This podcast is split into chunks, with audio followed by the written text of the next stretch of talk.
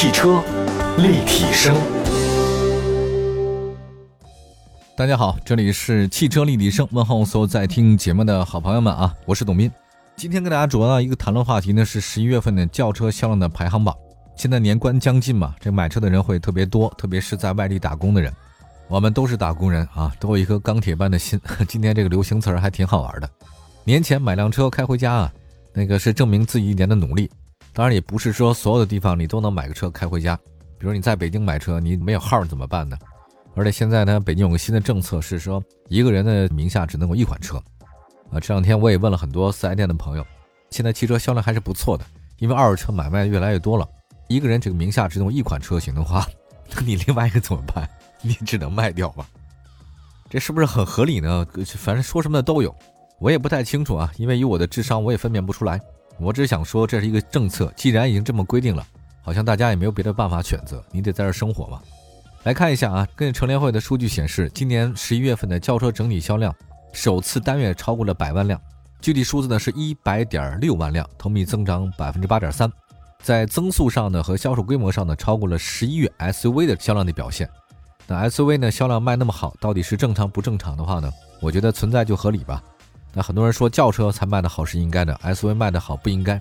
我觉得这是一种现象，什么意思呢？就是总体来说吧，一种流行趋势它不可能延续一生一辈子，它总要起起伏伏的。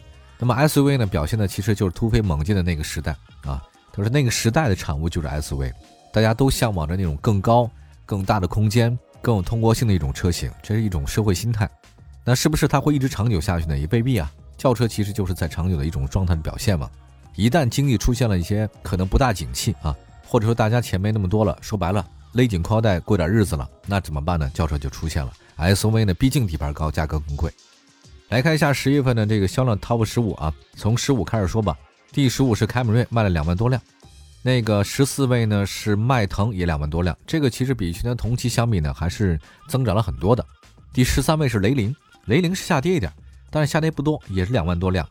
第十二位呢是逸动啊，这个两万零五百九十一辆，呃，增长不少。第十一位呢，特斯拉的 Model 三，这个特斯拉 Model 三的话呢，算是在新能源里面一枝独秀，能排到整个轿车排行榜很不容易，两万辆。第十位呢是本田雅阁，两万两千辆。第九位呢是本田思域，两万三千辆。第八位呢是帝豪，两万三千辆。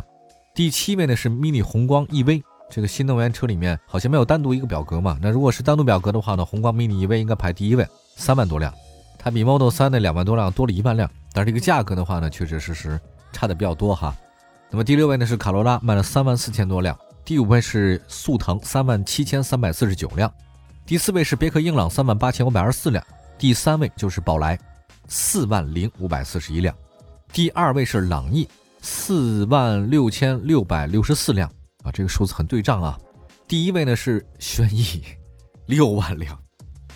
我觉得轩逸这是神车呀，这是太可怕了。我没想到轩逸能霸屏哈，这个真是没想到。另外没想到宝来能卖这么多，呃，但是没有我特别喜欢的捷达哈。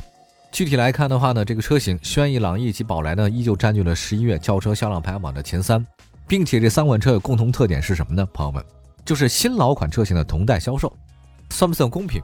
我也不知道。但是呢，这是一种策略啊。如果我是汽车厂商的话，我也这么干。我为什么我推出新款以后呢，把老款去掉呢？没必要啊，因为大家都卖的很好，大家都喜欢，有喜欢老的，有喜欢旧的，这个很正常嘛。所以别的汽车你也别说什么。你假设你能迭代，能卖的这么好的话，你肯定也会这么做。榜单第一的话呢，说的是轩逸啊，卖了大概是六万五千三百三十八辆，比第二名朗逸的话呢，拉开了一点八万的差距，并且今年一到十一月份。就这一款车，轩逸啊，能卖到四十七万辆。今年轿车榜首的位置就是日产的轩逸，太厉害了。还有朗逸嘛？朗逸说一下，这朗逸呢，虽然同比下降百分之十五啊，但整体来看的话呢，十一月销量依然是四万六千多辆。这个是榜单里 top ten 里面与卡罗拉一起唯二下降的车型。上汽大众的朗逸跟卡罗拉下跌了，但是呢，你看南大众不足，北大众来凑。尽管这两家呢也不是一家啊，其实哎，你说白了并不是一家企业，都叫大众，但是一南一北的完全不一回事儿。十一月一汽大众宝来的销量上升了，达到四万多辆。整体榜单来看啊，大众品牌依然是赢家，Top Ten 占了三席。朗逸、宝来、速腾三个车型的销量达到十二点五万辆，远远超过了别的品牌的销售量。啊，还是相当强劲的。还有一个英朗，英朗这个现象很独特哈，就我发现中国人太不认三缸了，真的太不认三缸了。我也不知道这是什么魔性哈。但是呢，别克那个回归了这个四缸发动机以后啊，十一月的销量大增，同比增长了百分之三十点三，这三分之一啊，位列 Top Ten 的第四位。而且今年的三月份，搭载一点五升四缸发动机的别克英朗典范车上市啊，成为英朗车系销售上升的主要增长点。同时，也可以看出来消费者啊对三缸发动机这个抱有的怀疑态度。我在这特别想问一下大家，就是你们真的能开出来特别明显你受不了三缸机的那种状态吗？其实现在做的已经真的挺好的了，这个是什么感觉啊？就是别人告诉你他们有问题，你真的就觉得他有问题，但是别人没跟你说他有问题，你自己能感受出来这个问题吗？真的不好说。我们也不在这这这哲学话题了啊，这个心理阴影哲学话题。下一个呢，说了一黑马的事儿啊，我特别喜欢说黑马。那整个榜单来看呢，十一月最大的黑马呢，就是五菱宏光 mini EV 上榜。这款小型纯电动车呢，自推出之后热度居高不下。并且在本月呢，以三万三千零九十四辆的成绩挤进常年由合资品牌把持的 Top Ten，而且 Mini EV 绝对是仅仅上市才六个月的新车，半年呀，朋友们，可见深挖市场的需求和消费者的痛点对车企的销量有多么大的帮助。这个就是人民需要什么我们就制造什么呢？上汽通用五菱这个车型呢，从整体来看的话，你也没觉得它好像是一个特别神奇的车型。但是它仔细一看的话，它影子有谁啊？日本的 K Car。有的时候我们要遵循市场规律。什么叫市场规律呢？就是你不到挣这么多钱的时候，你自然不会有这么多钱的快乐。你这社会结构也不会到这么多钱的经济结构的这种水平。比如说，当人均 GDP 你拿到多少钱以后，它一个国力衡量标准按美元算的，你就全民开始跑马拉松，对吧？甭管是什么人都开始跑。当你的这个人均收入达到多少 GDP 以后，大家一劲儿的爬山，哎，就喜欢登山或冰雪运动。再到一定程度上，哎，你这个 GDP 多少，大家都喜欢玩游艇，哎，就就海边了，什么冲浪啊、帆船呐、游艇什么的，这就出现了。所以这就是一个很有趣的现象。你还没到那个份上，你就去冲浪、玩游艇、做潜水，可能吗？不可能，朋友们。所以就是你可以看一下，为什么 K Car 当年在日本那么流行？你说是他们买不起车吗？绝对不是。就是因为他们在城市当中发现空间非常重要，车不需要太大，足够的空间很好，中规中矩，好停好放，这个就足够它能使用的。所以 K Car 在日本大幅流行。但那个时候中国人为什么不接受 K Car 呢？Suzuki 那个车型呢？因为我们刚开始有车，希望大车越大越好，SUV 越高越好，你什么配置都加起来好，这是我们的那个阶段还没过。等到过了这个阶段，你就会发现了哦。原来我们不需要这么大的车，你也没地儿停，油耗也那么高，哎，空间够的，满足家用需求的什么车呢？K Car 啊，所以我在想，你没看吗？五菱宏光 mini EV 它其实就是 K Car 的新能源版本啊，不是人买不起，人过那劲儿了。你只有年轻的时候才会把品牌那大 logo 放在胸前，你才不会这么干的，多傻呀！但是你总有年轻的时候啊，是吧？好，我们休息一下啊，一会儿再看其他车型。汽车立体声。继续回到节目当中，您现在收听到的是汽车立体声，跟大家呢说说我们十月的轿车销量啊。再说一个新上榜的自主品牌吧，这 Top Ten 当中啊有个吉利帝豪，十一月销量卖了两万三千多辆，同比增长百分之二十六，位列第八位。吉利帝豪的上榜呢，不仅带来自主品牌实力提升，同时也说明了消费者啊对自主车型的一个极度认可。对吉利这个车型，我不用说太多了，大家已经非常熟悉了啊。那接下来再说说那个日产。日系车里面啊，刚才说到，除了轩逸以外，还有一个卡罗拉也是下降的，售销量呢大概是三万四千九百四十七辆，下降了百分之四点九，同比下降，位居第六位。但你要说它真的降了很多吗？好像未必啊，它毕竟也能卖三万四千多辆。还有那个本田啊，思域和雅阁呢是位列第九位和第十位，销量呢都有所上升，而雅阁呢也夺得 B 级车销量的这个榜首。卡罗拉为什么销量下跌？我相信很多人在研究它啊，可能。正常的波动范围之内吧，我们大概可以这么先理解。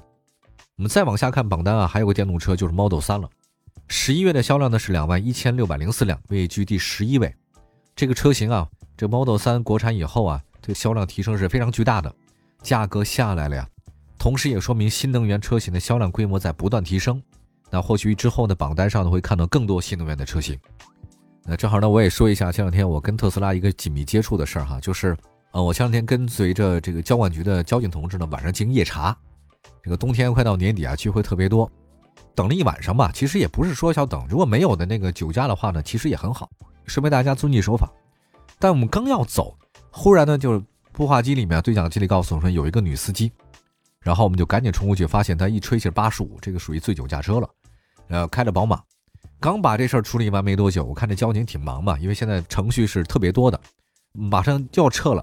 突然，步话机里又传来了有一个人，呃，又酒驾了，是一个中年男子，一看起来就像是一个企业领导，要不就是创业的那种人，买了一个特斯拉。你说我好不容易一年跟随交警查两次夜这个夜查，一个是宝马，另外一个呢是特斯拉一男的，还就这两款车型，你说这几率多高？在几年前，你想这个酒驾能查到特斯拉，其实很难的。而且你会发现啊，以前吧，这个开特斯拉的应该都是年轻才俊，现在或者说是新能源的翘楚，现在发现不是啊，年龄偏老化了。再往下看了一下啊，刚才这个特斯拉哈 Model 3确实已经便宜了。第十二位的话呢，自主品牌的长安逸动，十一月的销量达到两万零五百九十一辆，同比增长了将近百分之一百零四，这个增长非常惊人。你可想而知啊，这个品牌很厉害，长安逸动啊。长安这两年真的是它设计为先，蓝鲸科技啊，外形好看了，内在呢给你加实力了，呃，所以整体实力是不弱的。长安逸动还是挺便宜的啊。另外排名第十三到第十五位的，刚才也说到了是雷凌、迈腾和凯美瑞。其实这三个呢，整个车型的这个销量差距啊真的不是很大，就是两万三、两万二和两万零几啊。其中雷凌跟卡罗拉一样，销量呢是呈下滑的趋势。迈腾其实值得一说哈。中级车呢，它这个买的购买人群啊，这个偏保守一点，可能都是中年人，他也不希望这个自己的生活呢有特别大的变数，所以它像这个迈腾啊，依然是销量还是挺好的。而且可想而知，在未来，你看雅阁这么多年一直卖那么好，那这说明什么问题啊？至于曾经 B 级车的这个销量王者呢，上海大众帕萨特呢，已经跌到三十名左右了。十一月销量大概只有一万多辆，具体原因的话呢，不用再多讲了。这个主要呢也是跟它那个碰撞测试有关系啊，它什么时候能翻回来？我觉得这是不太可能的。因为给人大家印象实在太深了，大家神话当中的帕萨特，曾经在碰撞试验当中啊出现过非常严重的这个事故，总觉得哈，如果碰撞那里面的是你的话呢，肯定这人就完了。我们也说一下最后的盘点吧。十月的轿车排行榜当中啊，亮点车型也真的是颇多的，除了几位熟悉的面孔争夺排名以外呢，首次进入前十的五菱宏光 mini EV，这是最大的一个黑马，而且这款车的销量呢在不断的攀升，现在销量呢这个越来越好，排名呢也会再越来越好。而同样的新能源的特斯拉 Model 3呢，因为国产以后呢，它的车型啊，这个不断畅销，继续进入销售榜单前十，完全不成问题。我忽然想到另外一个挺有名的那个新能源车型，就是北汽。之前呢，我也曾经跟他们聊过，它其实进入这个市场很早，它的销量也很多，因为在北京很多新能源车型都是北汽的。但是会了发现很多问题啊，它的新能源车型无论是造型也罢，还是它宣传也罢，还是它整体的设计，内在和外在。都让人觉得好像挺差强人意的啊！另外还有一个，现在冬天到了，冬天到了以后，你的这个新能源车型，你的用电量到底有没有达到你实际所承受的范围？还有一个，你推出的这种新能源车型，你的换电的技术有没有达到应该你宣传的样子？这个好像都做不到，尤其是出租车哈，这个经常会换电。我在想，为什么 Model 3它能够卖得好？首先它外形特别好，它自己有口碑。还有一些这个美国硅谷的背书，埃隆·马斯克的这种影响力，品牌有了。那么 Mini EV 为什么卖那么好？但因为它小，它不需要特别大的空间就能够承载它的量，而且它足够用。另外一个是什么呢？就是五菱宏光，它的口碑也是不错的，皮实耐用。它主打了另外一个人群。那么你要想看的话呢，为什么北汽和其他的新能源车型卖不到这么好呢？那么我们再想想看，你的外形有做的很好看吗？你比不过它。你的内在续航里程有跟其他的相比吗？性价比有那么高吗？好像也未必。就说你哪头都不靠，你自然卖的不够好。所以这个我们国产的那么多新能源新势力造车，是不是能给我们点启示呢？对吧？好吧，感谢大家收听今天的汽车立体声啊，也有说的不对的地方呢，恳请大家原谅。祝福所有的朋友们今天过得愉快，我们下次节目再见，拜拜。